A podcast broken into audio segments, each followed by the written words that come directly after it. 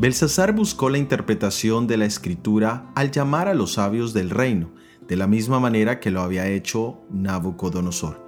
Él ofreció como recompensa un vestido púrpura, que era símbolo de la realeza, una cadena de oro y el tercer lugar en el reino. Aquí se nos vuelve a decir que su padre Nabonido era el rey y que Belsasar era su vicegerente. Interesantemente la historia también nos dice que los persas acababan de haber tomado a Nabonido como prisionero.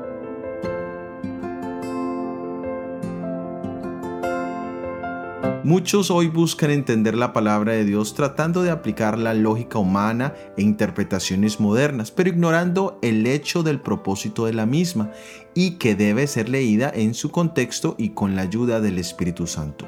Leamos en la segunda epístola de Pedro capítulo 1 versículos 20 y 21.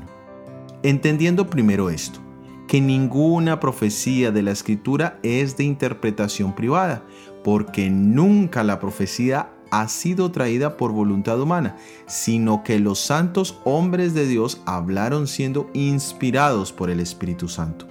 El propósito de las escrituras no es satisfacer mi curiosidad o proveer herramientas para mi egoísmo y orgullo.